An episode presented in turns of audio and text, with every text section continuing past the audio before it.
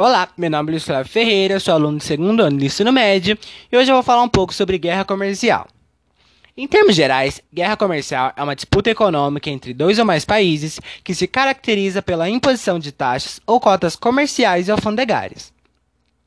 Nesse tipo de disputa, uma ou mais nações tem como objetivo obter vantagens econômicas e prejudicar as demais. Atualmente se faz presente a guerra comercial entre Estados Unidos e China, que ganhou força com a eleição do então presidente Donald Trump.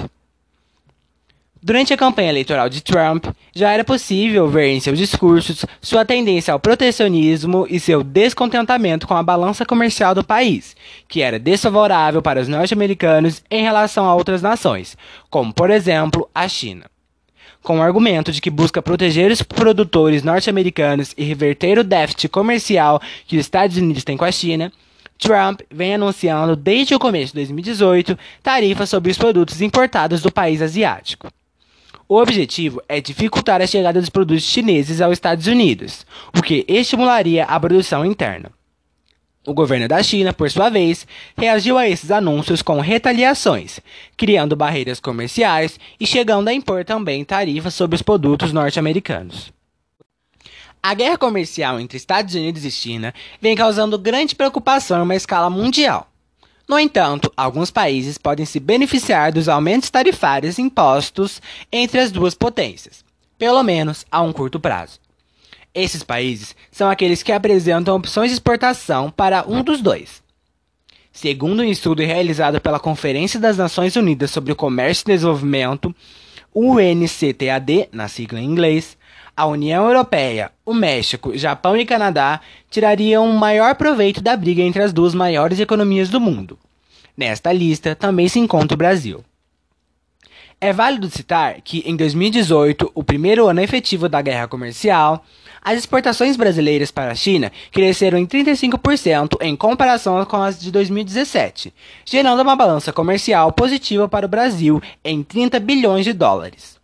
A explicação para isso é bem simples.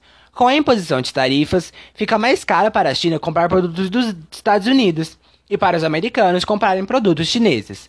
Assim, Ambos os países precisam então procurar outros fornecedores para evitar o encarecimento das importações. Como já dito anteriormente, a curto prazo, há vantagens a serem exploradas desse cenário de guerra, e alguns países realmente estão lucrando com a disputa.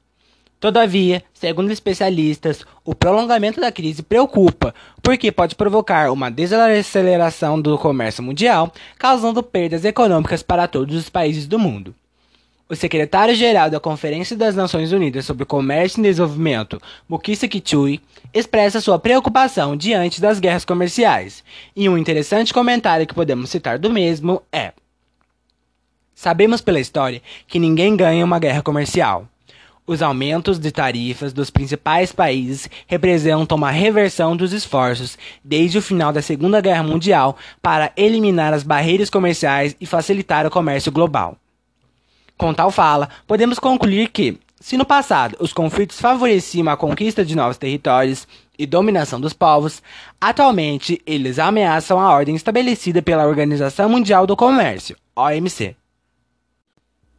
Uma vez que pode gerar grandes consequências negativas, como instabilidade econômica, levando a possíveis recessões, quedas em bolsa de valores, redução do produto interno bruto e crescimento econômico mundial, polarização causada pelo apoio a uma nação em detrimento da sua rival, ameaças à ordem internacional do comércio por conta da quebra das regras estabelecidas em acordo com a Organização Mundial do Comércio, desemprego e queda na produtividade, redução no poder de compra da população decorrente do aumento do desemprego e nos preços de alguns produtos, diminuição da lucratividade nos três setores produtivos, sendo eles a indústria, o comércio e serviços popularização em medidas proteccionistas, desvalorização do dólar e tendência à valorização de moedas locais como o euro, incremento nas exportações de alguns países que não estavam envolvidos na guerra comercial e falta de tolerância entre as nações.